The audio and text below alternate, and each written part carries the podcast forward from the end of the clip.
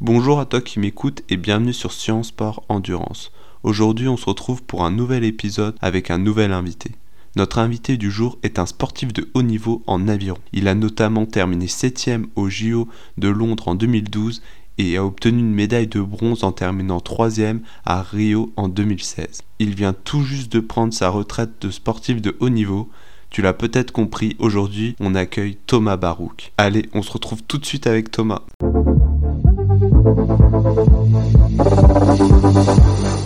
Salut Thomas, comment vas-tu? Salut, bah écoute, ça va plutôt pas mal. Bah écoute, on te remercie d'avoir accepté notre, euh, notre invitation et j'espère euh, que ça va plaire à, à tous ceux qui nous écoutent. Bah écoute, j'espère aussi. hein. On est là pour ça. Ouais. Et du est-ce que tu pourrais du coup te, te présenter un peu pour ceux qui te, te connaissent pas forcément? Alors, euh, je m'appelle Thomas Barouk, je vais avoir 34 ans. Je fais de l'aviron. Euh, J'en ai fait à haut niveau euh, entre 2009 et 2021. J'ai participé à deux Jeux olympiques, à Londres en 2012 et à Rio en 2016. Je fais septième à Londres et médaille de bronze à Rio. J'ai fait vice-champion du monde en 2014, médaille de bronze au championnat du monde en 2015, euh, vice-champion d'Europe en 2015, euh, médaillé de bronze au championnat d'Europe en 2014-2013. Puis voilà quelques autres médailles euh, qui traînent par-ci par-là. Puis en parallèle de ça, euh, je suis salarié chez Enedis, euh, qui est gestionnaire du réseau de distribution d'électricité. Donc euh, voilà, j'ai un double projet euh, sportif et professionnel. Ouais, c'est déjà pas mal, un sacré palmarès. Et, et est-ce que tu pourrais nous raconter un peu comment cette aventure dans le monde de l'aviron a, a commencé? Alors au début, parce que ça remonte bien avant ce que je viens de raconter, euh, j'ai commencé l'aviron en 98. Parce que, parce que mon frangin était au club et qu'il avait l'air de bien s'éclater avec des potes et, et du coup je me suis dit que j'allais faire pareil. Et puis ça m'a plu, euh, je me suis fait des potes, j'ai continué à ramer, euh, donc j'ai commencé en benjamin, j'ai continué à ramer jusqu'en junior première année. Ensuite, euh, bah, ensuite j'ai fait une prépa qui m'a un peu arrêté, on va dire. Enfin arrêté, je suis pas totalement arrêté de ramer, mais le rythme est quand même un peu compliqué. J'ai repris quand j'ai intégré mon école d'ingénieur. Et puis, euh, et puis voilà, je me suis entraîné correctement et puis j'ai fini par euh, avoir des performances qui ont intéressé euh, les sélectionneurs en équipe de 23. Et puis ensuite, tout est allé très vite. J'ai fait une première sélection en, en 2009 et puis euh, premier championnat du monde euh, moins de 23 et premier championnat du monde senior euh, la même année. Et puis voilà, après c'était parti. Après, c'était la continuité. Et pour ceux qui ne le savent pas trop, en fait, tu as été troisième au, au, JO à Rio, mais en, pointe, c'est-à-dire avec une seule rame. Et du coup, après, tu as, dû t'adapter parce que cette catégorie en poids léger, donc toi, tu étais en, en catégorie poids léger, donc euh, on le rappelle, la catégorie euh, poids léger, c'est euh, pour les bateaux euh, à équipage, il faut une moyenne de, bateaux à, à 70 kg et un bateau individuel, donc c'est 72 kg. Et du coup, tu as dû passer de la pointe à la couple. Et donc la, la, couple, on le rappelle, c'est une rame dans, chaque main. Est-ce que ça a été dur de, passer du coup de, de, cette, de, la pointe à la couple? Non, je dirais pas que ça a été dur, euh, tout simplement parce que euh, depuis que je fais de l'aviron, je fais à la fois de la couple et de la pointe. J'ai appris à ramer en couple, en fait. En, benjamin, tu fais que de la couple. Puis euh, même à haut niveau, en fait, je faisais à peu près euh, 50% de mes kilomètres en skiff dans l'année. Donc j'ai toujours fait beaucoup de couple et je m'en suis trop mal sorti. hein. Après, c'est pas la même chose hein, de faire de la, de la couple à l'entraînement et puis de, de commencer à faire des compétitions en skiff. Euh, mais bon, j'avais un petit peu d'expérience. Donc, euh, 2009, j'avais fait euh, un championnat de France. Enfin, je m'étais sélectionné en, couple. J'avais refait un championnat de France en 2013 euh, en skiff parce que j'avais pas de coéquipier en pointe. Donc voilà, j'étais pas complètement, euh, complètement paumé. Je savais pas où je mettais les pieds. Je suis vice-champion de France.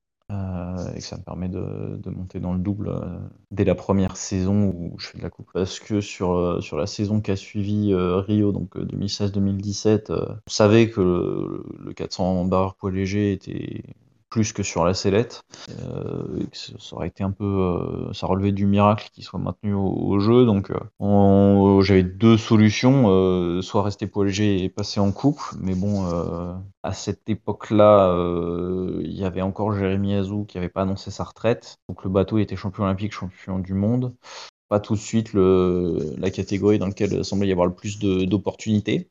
Donc on a commencé, euh, quand je dis on, c'est Thibaut Collard et, moi, hein, on ramait ensemble en, 200. On a décidé d'essayer de, faire du 200 TC. Bon, sauf que euh, on a pris la décision euh, en même temps que la FISA reléguait le 400 PL aux oubliettes, ce qui nous laissait en gros deux mois de préparation pour les championnats de France bateau court en, toute catégorie. Et bah, c'est un peu court hein, pour, pour vraiment faire une transition, donc, donc on s'en sort pas trop mal au championnat, on fait pas nos meilleures courses. En même temps, quand tu cherches à, te mettre à 100%, bah forcément tu prends le risque de faire des, erreurs. Euh, on finit quatrième, puis derrière on, essaye de, on est quand même essayé en, 400, mais euh, de façon pas très surprenante euh, quand tu essayes de comparer des gens qui ont déjà l'habitude de ramer ensemble avec des gens qui ont fait 5 sorties ensemble, bah souvent l'équipage qui a le plus de, d'habitude de ramer ensemble euh, reste plus performant.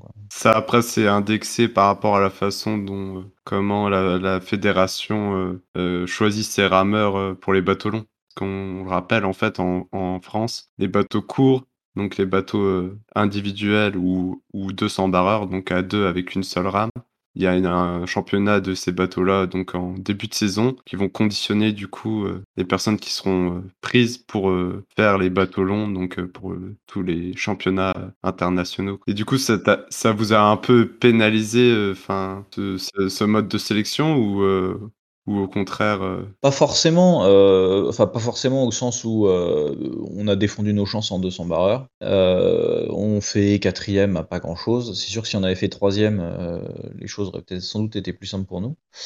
mais derrière, on a quand même été essayé en 400 barreurs avec ceux qui avaient fait deuxième.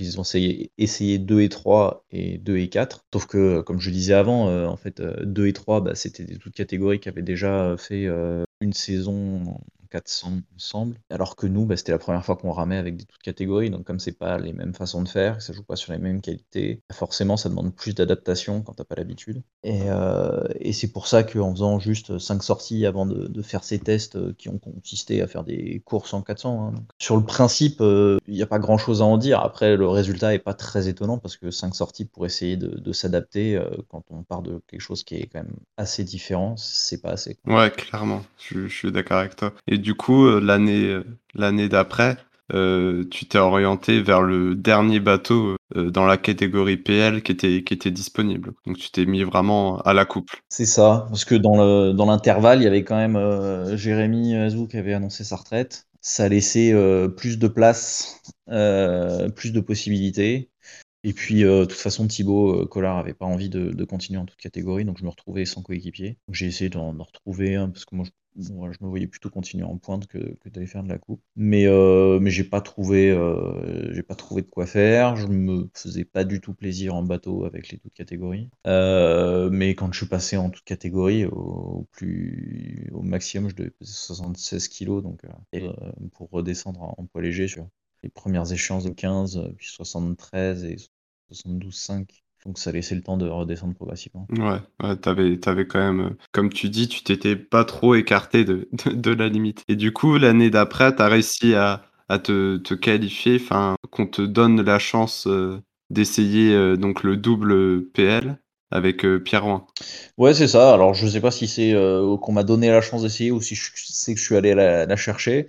Je fais, je fais deuxième au bateau. Ah oui, non, c'est allé la chercher, c'est sûr. de façon assez nette. Euh, donc, euh, donc c'est vrai que le, bateau il est un peu tracé euh, pour la fin de la saison. C'est sûr que ça faisait, ça, demandait aussi beaucoup d'adaptation parce qu'on n'avait pas du tout les mêmes façons de ramer, on n'a pas les mêmes, mêmes morphologies. Donc ça a été, ça a été pas mal de, travail pour chercher, pour essayer de comprendre ce qu'il fallait faire, ce qui était attendu, ce qui faisait que le bateau allait vite. Donc voilà, c'était, c'était assez intéressant, assez frustrant aussi parce que parce qu'on a fait de très bonnes choses euh, sur la première compétition qu'on fait ensemble. On fait quatrième à la première Coupe du Monde à Linz. Ensuite, il y a une petite contre-performance à, Lucerne euh, quelques semaines après. Je ne sais plus exactement combien. Qui est essentiellement dû à état de forme en fait. On était fatigué en arrivant à Lucerne, et donc forcément, euh, vu, la densité, euh, c'est pas possible. Dès que t'es un petit peu moins bien, tu, prends tout de suite euh, pas mal de place dans la vue. suite à ça, donc on fait le choix d'inverser les places dans le bateau. Et là, c'est un peu comme si on recommençait à construire un, nouveau bateau. Moi, j'avais aucune expérience ou deux d'un double. Toujours plutôt été à l'avant des bateaux, enfin à l'avant c'est pas une façon de parler. Enfin, j'ai toujours été plutôt celui qui était suivi plutôt que celui qui suivait. Euh, donc voilà, j'ai très très peu de repères euh, aux deux d'un double. Donc il a fallu là aussi euh, bah, apprendre un nouveau bateau, essayer de comprendre comment ça marchait, ce qu'il fallait faire pour que le bateau aille vite. Les débuts ont été un petit peu plus compliqués parce qu'au championnat d'Europe début août, on fait septième, on gagne la finale B, mais on n'est pas en finale A. Puis après, championnat du monde, bah, on a un grand coup de pas de bol, quart de finale. Bon alors, il y a un peu de, de notre euh, responsabilité aussi. Euh, sur la série, on passe euh, complètement à côté. On est obligé de passer par l'air pêchage, où on passe un peu ric-rac en quart de finale. Mais, mais bon, ça permet de, se remettre dedans et de reprendre un peu de, confiance et d'expérience ensemble. Et puis en quart de finale, bah, il y a un, gros vent de travers sur le bassin on, doit être le troisième quart de finale à, passer. On voit passer le premier on voit euh, les bateaux euh, dans l'ordre de leur numéro de Lindo, globalement. Ça devrait pas être comme ça. Normalement, les bateaux les plus rapides sont au milieu du bassin. Et là, euh, les bateaux, ils sont classés par ordre de Lindo. Donc, un côté du bassin va visiblement plus vite que les autres. Et puis là, nous, on est en train de s'échauffer. Il y a la deuxième série qui passe. Et puis, exactement pareil. Même ordre. Donc là, on se dit, bon, bah ça a l'air d'être plié. Quoi. Nous, on n'est pas du bon côté du bassin, donc euh, bah, on va quand même y aller, mais la probabilité pour que ça marche est à peu près de zéro. Et effectivement, bah, on essaye de, on s'accroche, puis ça tient 1000 mètres, euh, on est encore à peu près dedans, et puis après, euh, c'est fini. Quoi. On a grillé toutes nos cartouches, alors que les autres sont en train de se balader de l'autre côté du bassin. Suite au quart de finale du double poids léger, le comité d'équité, avec des gros guillemets, décide de, de suspendre les courses et de les reporter au lendemain mais par contre, il décide aussi de conserver les résultats des courses qui se sont courues. Donc, euh, voilà, bah, on passe en demi-finale C et D pour euh, les places de, 14 à 24. On fait une bonne demi-finale et une très bonne finale C où on fait un très gros chrono, puisqu'on fait le, le troisième chrono jamais réalisé par un bateau français. Donc ça montre quand même que le bateau avait un peu de potentiel et était en capacité d'aller vite. Mais, euh, mais voilà, on n'a pas eu de bol. Et, du coup, l'année euh, l'année suivante, ils ont décidé de, rebasculer tout et de choisir d'autres personnes euh, pour le bateau? Ouais, comme chaque année, euh, si tu veux, le, les résultats de, la saison précédente, ils sont pas pris en compte pour faire les bateaux de la saison qui arrive. On repasse par des étapes de sélection pendant toute l'année. Donc euh, on repasse par un championnat de France bateau court, là, comme on le décrivait euh, avant. En 2019, les résultats sont pas les mêmes qu'en 2018. Thibaut Collard fait, fait, une grosse perf et il est, je sais plus, à une seconde et demie, entre une seconde et demie et deux secondes de Pierre. Euh, et moi, je suis un peu plus loin, à, 3 secondes, je crois, quelque chose comme ça. Donc, je suis un peu plus proche de Pierre euh, que, en 2018. Mais bon, il y a quelqu'un entre lui et moi. Donc, euh, à partir de ce moment-là, c'est pas non plus illogique que, que Pierre et Thibaut soient essayés ensemble. Bon, alors, normalement, on aurait dû, été, on aurait dû faire des courses en double. Ce qui nous avait été dit, c'est que on ferait trois courses en skiff pendant les championnats de France bateau court, et qu'ensuite on ferait deux courses en double. Pour ces courses, les résultats des, des courses en skiff seraient pris en compte pour, les, équipages, et que c'est euh, à la suite de ces cinq courses que euh, les bateaux seraient décidés pour la saison internationale, pour le début de la saison internationale. Sauf qu'en fait, en arrivant, euh, parce que en plus c'était pas au même endroit, sauf qu'entre les deux, bah, entre les courses en skiff et les courses en double, on nous dit que finalement, bah non, on va pas faire des courses en double parce que pas de raison. donc voilà, c'est toujours un moment très agréable. Alors moi, ça m'a fait beaucoup sourire parce que bon, ça fait quelques années que je suis dans le je suis dans le circuit et donc les revirements de situation de ce genre-là, euh, j'en ai vu d'autres, mais c'est toujours, euh, toujours surprenant. C'est-à-dire que tu, tu, sais que tout est possible, mais tu n'arrives jamais à anticiper euh, le scénario qui va sortir du chapeau. Donc bon, voilà, je, l'ai pris. Bon après, en plus comme c'était Thibaut qui était dans le double et qu'on s'entend bien, voilà, ça m'allait aussi. Euh, les laisser travailler, ils vont bien travailler pendant quelques semaines. Ils auront, la possibilité d'exprimer la, valeur du bateau sur euh, la première compétition. Moi, je devais faire un 4 de couple euh, avec, avec, quatre autres, avec trois autres bonhommes sur cette saison-là. Bon, sauf que, en fait, ben, je me suis un peu plié le dos juste, euh, je sais pas si c'est ces courses-là ou si c'est euh, où j'ai le dos qu'à lâcher, je sais pas vraiment comment le dire. Que, à partir de ce moment-là, globalement, euh, la saison était pliée parce que euh, bah, j'ai mis j'ai mis du temps à m'en remettre et que ça a hypothéqué complètement toutes mes chances de d'être d'être essayé en double, quel que soit le résultat des autres. Ouais, donc en gros, ton année 2019, enfin, oui, c'est ça, je crois. 2019, elle, elle s'est finie quand même par un championnat du monde en, en cadre de couple euh, poids léger. Quoi. Ouais, ouais, c'est ça. Même si, bon, le double, le double de cette année-là, il a connu pas mal de, de péripéties. Euh. Donc la première compétition, c'était le championnat d'Europe et euh, Thibaut et, et Pierre n'arrivent pas du tout à se trouver. donc il faut une finale B ou voire finale C, enfin ils font une contre-paire. Suite à ça, c'est le, c'est le quatrième qui est essayé dans le bateau. Donc c'est Hugo Beuret. Donc je sais pas si, euh, si moi j'avais été euh, complètement opérationnel à ce moment-là, si, si ça, aurait, ça, aurait, été moi. Mais bon, avec des si, de toute façon, euh, on ferait plein de choses.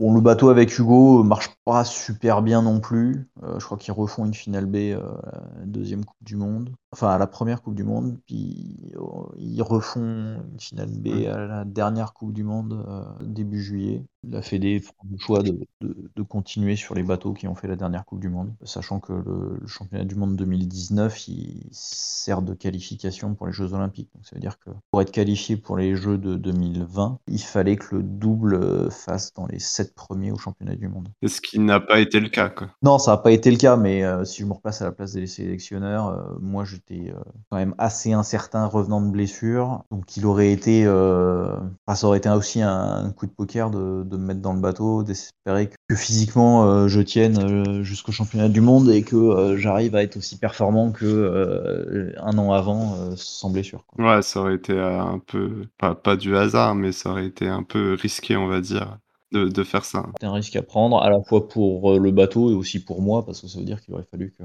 que je tire un peu sur, euh, sur le physique et que je prenne le risque de me faire euh, encore plus mal. Puis le résultat de tout ça, c'est qu'au final, bah, le bateau n'a jamais pu être qualifié donc, pour, pour, les, pour les JO. Donc manifestement, il y a eu, y a eu pas forcément une bonne gestion. Je sais pas trop ce qui, ce qui n'a pas été, mais, mais passer d'un bateau champion olympique un bateau euh, non qualifié pour les jeux, c'est que manifestement, il y, a eu, quand même des, erreurs, des problèmes. quoi.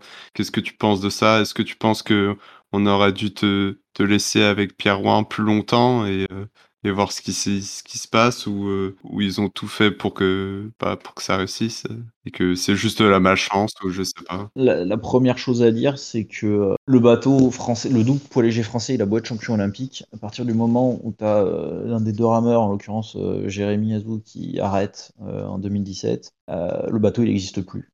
Parce que quand tu changes 50% d'un équipage, tu peux pas te dire que c'est le même bateau. Que, donc à partir du moment où Jérémy a arrêté, euh, il y a un autre bateau français à reconstruire. Ça ne veut pas dire que euh, les gens qui sont là sont pas performants, mais en tout cas, euh, comparer avec ce qui existait avant et attendre le même niveau de performance, c'est illusoire. En tout cas, attendre le même niveau de performance juste parce que le bateau français, vu de l'extérieur, il a un palmarès, c'est illusoire. Après, euh, mon avis, c'est qu'il y avait beaucoup de potentiel et qu'il y, a beaucoup de il y avait beaucoup de talent euh, dans ce groupe-là euh, pendant toute, toute l'Olympiade. Que par contre, il y avait des gens qui avaient des, morphologies différentes, des façons de faire différentes, des recherches différentes, et que, et que c'est ça qui a pas forcément été euh, super bien géré. C'est vrai que je pense que le bateau que j'ai fait avec Pierre, il, avait le potentiel d'aller très très vite, que ce soit dans un sens ou dans l'autre d'ailleurs. Je pense que en ayant fait euh, quatrième euh, sur la première Coupe du Monde, la première compétition qu'on fait ensemble, et on n'a pas fait quatrième parce qu'il y avait personne. Hein.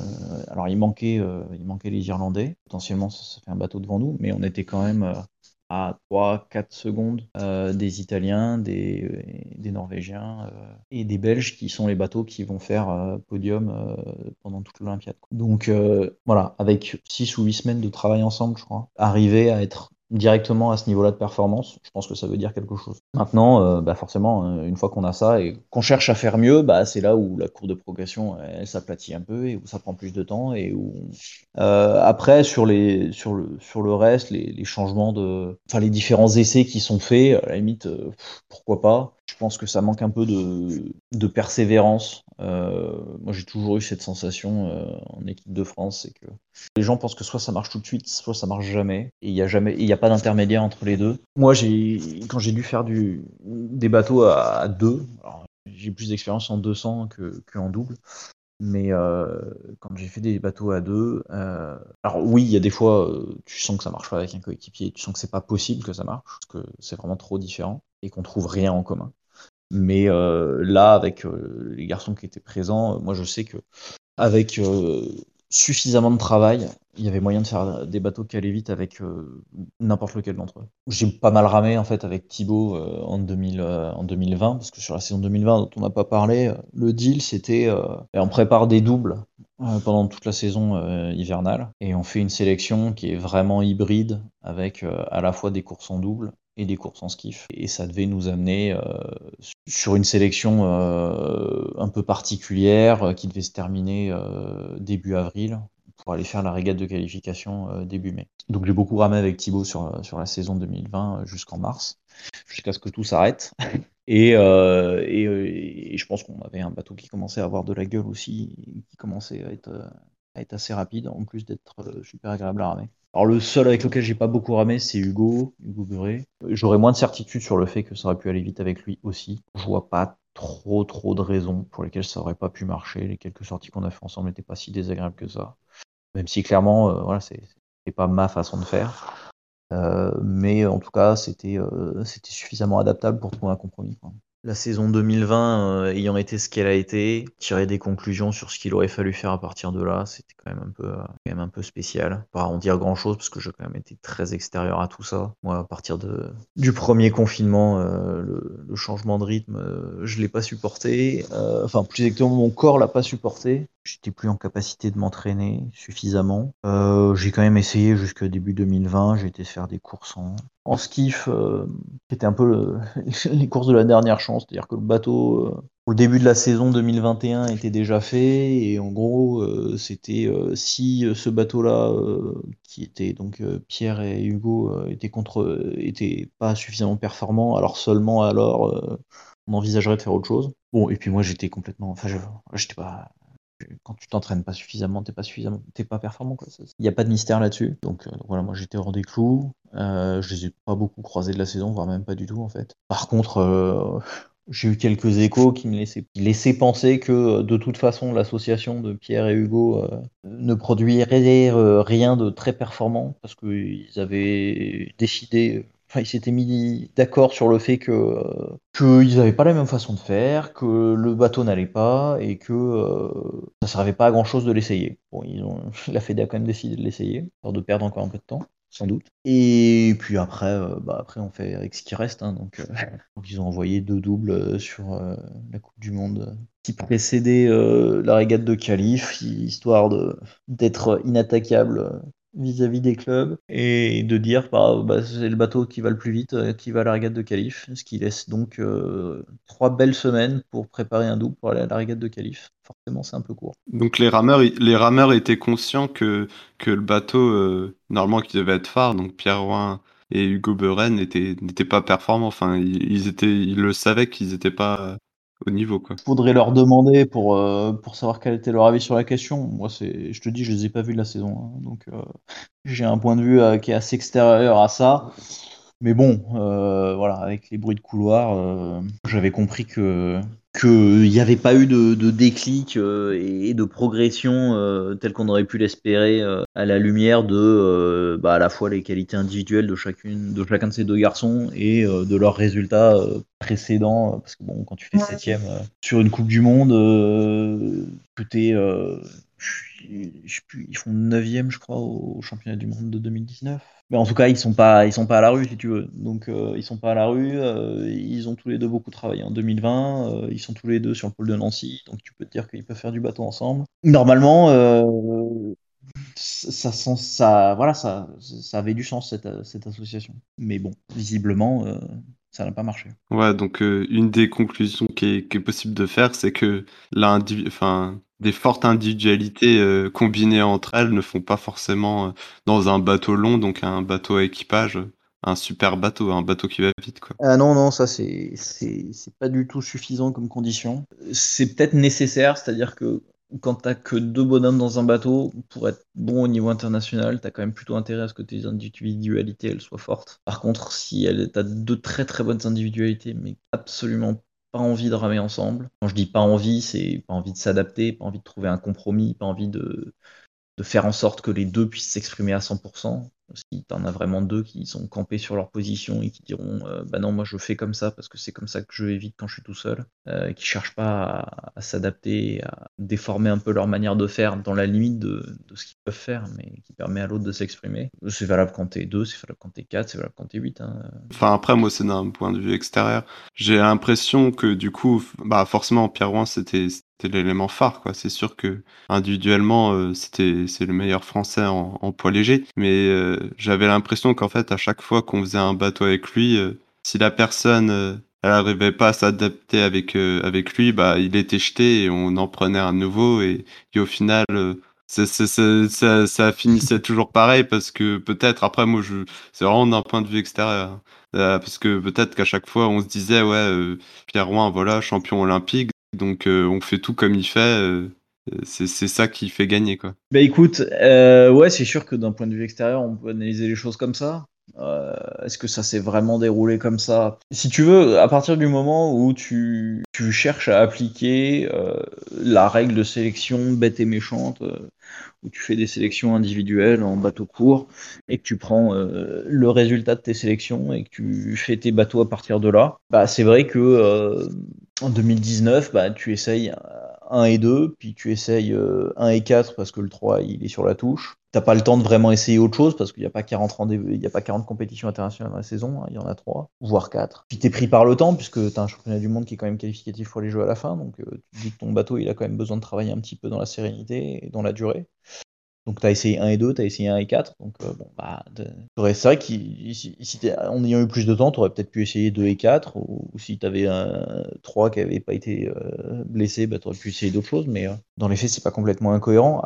la question qu'il faut se poser, c'est avec l'accumulation de la saison 2018 et 2019, est-ce que s'accrocher à un mode de sélection individuel reste une bonne idée? Et c'est ça qu'on a réussi à arracher de haute lutte à la DTN euh, sur l'année 2020, c'est de leur faire euh, accepter que euh, pas la peine de reproduire ce qu'on avait déjà fait en 2019. Pas la peine de faire des sélections à tout prix, individuelles à tout prix en skiff, parce que euh, bah, visiblement ça n'avait pas marché sur les deux saisons précédentes et que c'était pas en reproduisant la même chose euh, une troisième année que ça allait marcher mieux. Donc, euh, donc voilà, on avait réussi à obtenir ça. Et bon, la saison 2020 ne s'est pas déroulée comme elle était prévue. Et puis sur la saison qui a enchaîné, je peux te dire que bah, moi j'étais plus là déjà. Tu peux te dire que voilà, il y a un peu d'eau qui a coulé sous les ponts, il y a quand même beaucoup de choses qui se sont passées et que c'est pas complètement bête d'ouvrir la porte à, des jeunes qui, euh, qui ont montré qu'ils avaient du potentiel et donc de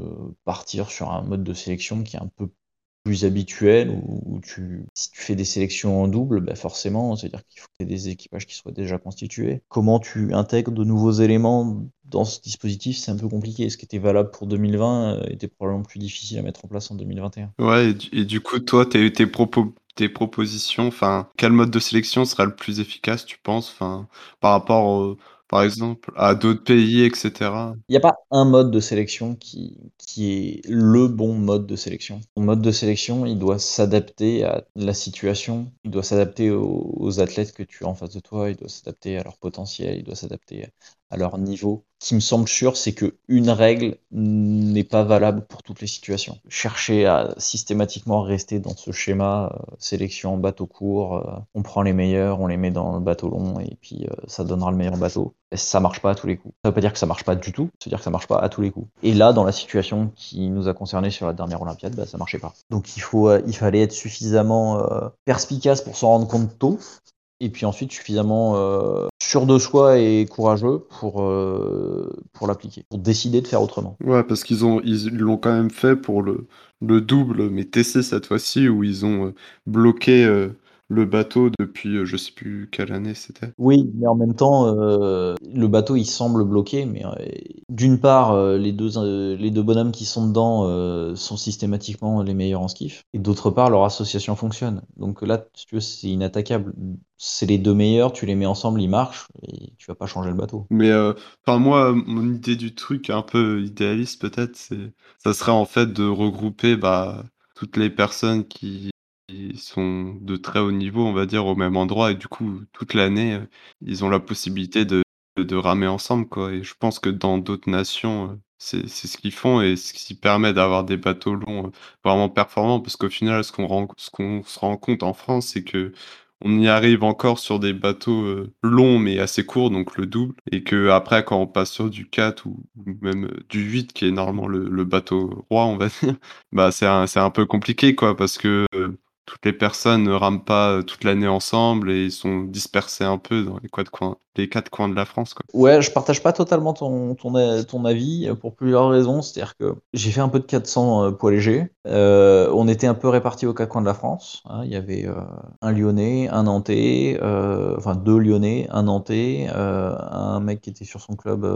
ici à Versailles. Ça nous a pas empêchés de d'être bons, hein, mais c'est juste parce que, on avait compris qu'il fallait s'adapter les uns aux autres et que ça servait à rien d'avoir raison tout seul dans son coin. Soit on gagne ensemble, soit on perd ensemble. Mais, euh, mais ça sert à rien de perdre en, en pensant avoir raison. Tu veux, moi, je j'ai jamais été sur, euh, sur un pôle France. Par contre, ça me donnait un point de vue assez extérieur pour euh, observer les, les petites guéguerres entre pôles avec euh, bah, justement des, des façons de ramer, des, des techniques différentes, clairement assumées, clairement opposées. Et, au lieu de chercher à faire converger tout ça, ben non, on s'installe dans, euh, dans ces façons de faire différentes, euh, en cultivant une rivalité pour des personnes qui sont normalement censées euh, arriver à ramer ensemble après. Ouais, parce que eux, parce que eux, ils voient peut-être plus, enfin, ils voient pas forcément à long terme entre guillemets, c'est-à-dire qu'ils voient juste la petite guéguerre au championnat de, de France, mais ce qui est important, c'est pas ce championnat-là, quoi. Enfin,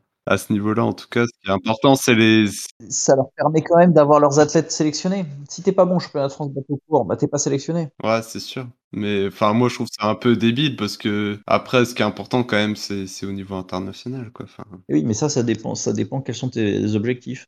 Si toi, euh, on te demande, de, en tant qu'entraîneur, de- d'avoir des athlètes qui sont dans les bateaux euh, de l'équipe de France euh, au championnat du monde, et ben, euh, c'est- quand je dis entraîneur de pôle, hein, je parle d'entraîneur de pôle, bah, ton but, c'est qu'ils soient bons au championnat de France bateau court. Après, euh, après c'est plus ton job, c'est le job des, des entraîneurs euh, d'équipe de France. Problème, et tu le retrouves aussi euh, chez, cette différence d'objectif, tu l'as aussi chez les athlètes. C'est-à-dire qu'un athlète, si il n'est pas bon au championnat de France bateau court, il n'y a pas de saison internationale. Tu as beau lui parler de Jeux Olympiques, de championnat du monde, son premier objectif, ça reste le championnat de France bateau court. Donc tu peux pas lui demander euh, de d'arriver moyennement en forme au championnat de France bateau court parce que tu as voulu qu'il s'entraîne euh, beaucoup pour espérer euh, qu'il soit bon à la fin de l'année. Euh, quand je dis à la fin de l'année, à la fin de la saison au championnat du monde.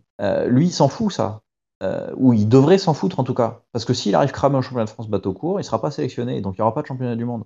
Donc ça lui aura servi à rien. Alors qu'au contraire, s'il se préserve pour le championnat de France bateau court, il va être bon au championnat de France bateau court, il va être sélectionné. Par contre, il sera peut-être moins entraîné que ce qu'il aurait pu pour s'assurer de sa place, et donc il sera moins performant au championnat du monde. Tu as toujours un problème entre les objectifs de, de court terme, entre guillemets, les sélections, et les objectifs de long terme qui vont être le résultat au championnat du monde. ça, ça devrait être juste un passage et au final, ça devient un, un événement assez majeur et ouais, comme je trouve ça dommage, comme tu dis, parce que on sait que on peut pas atteindre des pics de forme euh, 30, 30 fois dans l'année, quoi. Et, c'est dommage que, ouais, d'un côté, enfin, moi, ce que je pense, c'est que d'un côté, c'est cool que chaque année les cartes soient distribuées, c'est-à-dire que quelqu'un qui est inconnu, il a quand même sa chance euh, chaque année pour intégrer l'équipe de France. Mais d'un autre côté, c'est pas un système assez. Pour moi, c'est pas un système qui est performant, en tout cas sur le long terme, sur des objectifs comme les, les Jeux Olympiques, etc. Quoi. Bah, disons que ça pourrait l'être si, euh, si les rameurs ne perdaient les rameurs et leurs entraîneurs quotidiens dans les pôles ne perdaient pas de vue que euh, leur objectif c'est quand même de faire des bateaux collectifs et donc qui doivent conserver et cultiver la capacité à s'adapter à tous les autres gestes techniques qu'on peut leur proposer. Il faut arriver à s'exprimer à 100% dans un geste qui n'est pas tout à fait le sien et qui peut varier tous les jours. Et malheureusement, enfin, j'ai envie de dire, euh, c'est vrai que avoir un centre d'entraînement unique, ça permettrait de faire ramer systématiquement les gens ensemble. Euh, mais bon, en même temps, euh, en ce moment, euh, on fait beaucoup trop de bateaux courts par rapport aux bateaux longs. Même si les gens sont sur au même endroit, en fait, ils font que du skiff et du 200 et ils font jamais autre chose. Donc ça leur apprend pas du tout à s'adapter. ça ne cultive pas du tout le, bateau long. Mais bon, si tu veux, tu pourrais avoir un centre national d'entraînement unique et avoir les mêmes problèmes au final. Tu aurais d'autres inconvénients qui viennent du fait quand même que l'aviron n'est pas un sport professionnel. Donc il faut que tout ce beau monde soit fasse des études, soit travaille quand tu fais des études, bah, vu l'organisation en France, euh, si tu es sur un seul lieu, bah, tu n'as pas une offre d'études euh, complète. Il y aura forcément des options qui ne seront pas présentes. Et puis une fois que tu passes dans le monde professionnel, bah, forcément, euh, tu n'as pas forcément toutes les opportunités d'emploi sur un seul lieu. Donc ça rend le truc encore plus, difficile à mettre en place. Euh, tu pourrais imaginer euh, voilà, d'autres nations qui ont fait ce choix-là, en général, euh, basculer dans un mode de fonctionnement professionnel. Tu vois, ça n'a pas montré un gap de performance incroyable. Hein. Les Néo-Zélandais, ils sont tous au même endroit. les Anglais, ils sont tous au même endroit. C'est des bonnes nations, mais déjà, c'était déjà des bonnes nations avant. Et puis, bah, ils ont des fluctuations de leur niveau aussi. Pas vraiment meilleurs que nous. Donc, tu vois, il n'y a pas une organisation optimale. Une bonne organisation, euh, elle sait s'adapter au, profil des athlètes qu'elle a en face d'elle. C'est surtout ça en fait qu'il faut cultiver. Ouais, le problème serait sans doute au niveau des, mentalités, des personnes qui voudraient juste un peu ramer dans leur coin, dans leur façon de faire, et pas forcément s'ouvrir aux autres et se dire Ouais, ce qui est important, c'est de pouvoir ramer, avec les autres, pouvoir être adaptable comme tu le dis, quoi. Ouais, non, mais tout à fait. Forcément, hein, quand tu cultives, les bateaux courts, depuis, depuis que moi je suis en équipe de France, j'entends parler que de ça, quoi. je sais que ça a quelques années de plus. Donc si tu veux, initialement, quand ça a été introduit, il me semble que enfin je sais pas, il me semble, hein, je sais que dans le dans le programme tel qu'il était envisagé, quand Moon est arrivé, donc c'est le un DTN, qui est arrivé vers 92 je crois qui a, un peu révolutionné la façon dont on s'entraîne en France. Dans son programme, il y avait euh, la moitié des kilomètres qui étaient faits en bateau court, euh, en skiff ou en 200 barreurs, et l'autre moitié qui était fait en bateau long. Parce qu'aujourd'hui, on n'est plus du tout sur cette proportion-là. Aujourd'hui, euh, on est plutôt sur 75-25. Euh, et forcément, euh, quand tu fais 75% de bateaux courts, bah, tes athlètes ne sont pas débiles. Hein. Ils ont bien compris que ce qui était important, c'était les bateaux courts. Et que ce qui était important, c'était d'être bon au championnat de France bateau court. Et, que c'était ça qui avait de la valeur, parce que ça t'assurait tes sélections. Et donc, tu perds, tu perds la, culture un peu la culture du bateau long. Et tu perds peut-être un peu aussi l'envie d'en faire. Puisque forcément, tu sélectionnes des gens qui sont bons en bateau court. Donc, ça veut dire que c'est pas forcément des personnes qui ont euh, une appétence pour euh, le travail collectif, pour euh, la vie en groupe. Enfin, ça peut à force de sélectionner des gens qui sont bons en skiff, tu vas plutôt avoir des profils qui, sont, qui se sentent bien en skiff plutôt que bien en cadre de couple. Parce que bah, ils font leur truc dans leur coin, on vient pas, il n'y a pas personne qui vient les embêter. alors que bah, quand tu es dans un cadre de couple, bah, forcément, tu as quatre bonhommes dans un bateau, donc pour que le bateau il avance, il faut que les quatre soient d'accord. Pour que le bateau il est dans une direction, il faut que les quatre soient d'accord. Et donc tu, en viens à sélectionner des profils, mais là je parle de profils quasiment psychologiques différents. Quoi. Et donc forcément, quand tu essayes de mettre quatre skiffers dans un cadre de couple, en général, ça marche pas très bien. Hein. Les mecs ils sont pas heureux d'être là, donc ils ont pas envie de le faire. Ouais, c'est carrément intéressant ce que tu dis, parce que, comme tu dis, je pense qu'il y a carrément ouais, des profils psychologiques qui doivent ressortir de ça et qui permettent pas forcément de faire des, grosses associations. Quoi. Et c'est drôle quand même, que, parce que dans d'autres sports, tu retrouves pas forcément ça. Enfin, à ma connaissance, il n'y a pas trop de, de sports où tu performes seul, ou après tu es associé à, à d'autres personnes pour travailler en équipe. C'est une des spécificités de l'avion. Hein. Euh, l'avion, ça reste un sport individuel qui se pratique en collectif. On disait un peu avant, c'est il faut des très fortes individualités pour que ton collectif il aille vite, mais en même temps, il faut des individualités qui savent s'adapter au collectif. Ouais, carrément. Et puis, comme tu disais, c'est souvent très dur quand tu es une forte individualité, c'est-à-dire que tu arrives à, à, performer vraiment seul dans des bateaux courts, etc. C'est tu te remets pas forcément en cause parce que tu es dans ton geste, etc. Mais une fois que tu es en bateau long, bah des fois c'est des personnalités, je pense, qui ont du mal à. Enfin, c'est compliqué de se dire euh, ouais, euh, ce que je fais c'est mal et euh, il faut absolument que je, change ça, et etc. Quand tu es vraiment un très niveau et que, comme tu dis, 75% du temps, tu es tout seul et que voilà, dire devant les autres, heu, ouais, il faut que je change, ça et tout, heu, il y a plein de personnalités qui sont qui sont pas capables, en tout cas, qui enfin, c'est difficile, quoi, je pense. Et au-delà de, bah, de cet aspect, heu, être capable de se remettre en question, il y a aussi, avoir développé les qualités pour, heu, prouver ce qu'il faut faire évoluer pour que ton bateau à plusieurs, il avance. Parce que ça, ça rien d'évident, hein. C'est tellement fin, heu, ça se voit pas de l'extérieur, c'est que de la sensation. Heu, c'est du détail. Mais par contre, c'est la différence entre un bateau qui va faire, heu, une finale C et un bateau qui va être sur le podium. Parce que c'est du détail, mais heu, répété, heu, 260 fois pendant une course, ça va finir par faire des secondes à la fin. Sauf que, bah, voilà, tu ne te mets jamais dans la situation de devoir trouver ce petit truc en plus qui fait que le bateau va mieux. Bah, il y a pas de miracle, hein, tu vas pas ça ça va pas sortir du chapeau. Je veux dire, c'est une qualité qui se oui, une qualité qui se travaille, qui s'acquiert, à force de d'essais, euh, de, de, de s'être retrouvé dans des configurations différentes, dans des équipages différents, et, et d'avoir à chaque fois euh, fait ce travail, euh, de se poser la question, tiens, si on fait ça un peu différemment, est-ce qu'on va plus vite? Oui, non. Est-ce que si je fais si voilà, si, si je me positionne un peu différemment, est-ce que le bateau il va un petit peu plus vite? Oui, non, euh, et puis voilà, tu, tu essayes, tu as, des intuitions, tu les mets en pratique, euh, tu essayes déjà que, de toi les mettre en pratique, mais aussi de communiquer avec les autres pour que, euh, pour que ce soit pas le bordel et que chacun essaie pas son truc dans son coin, mais que plutôt on essaye tous de faire un peu la même chose. Mais évidemment, hein, voilà, ça, ça, requiert, ça requiert des années de, de pratique de, de, de cette chose-là, pas juste de, de, faire un coup d'aviron dans son coin. Ouais, et comme tu le dis, je pense qu'engendrer des kilomètres, du coup, comme tu le dis, euh, en bateau à plusieurs, ça permet justement d'avoir un répertoire de coordination moteur. Donc, comme on peut dire, une variabilité qui, mmh. au fur et à mesure, du coup, s'accroît et ça permet, dans un, dans un cas précis, d'avoir cette coordination en mémoire et pouvoir, du coup, bah, être performant plus rapidement avec, d'autres personnes, quoi. C'est vraiment s'adapter à l'environnement et l'environnement dans dans ce cas précis, bah, c'est ce co coéquipier, pardon et du coup, ouais, je trouve ça ultra intéressant et important et je pense que comme tu le dis, ouais, c'est peut-être quelque chose qu'on perd un peu en France, cette, enfin, cette, notion enfin, faut pas l'oublier, quoi. l'aviron, ça reste un sport collectif, hein. Ça reste quand même de base de bateau long, quoi.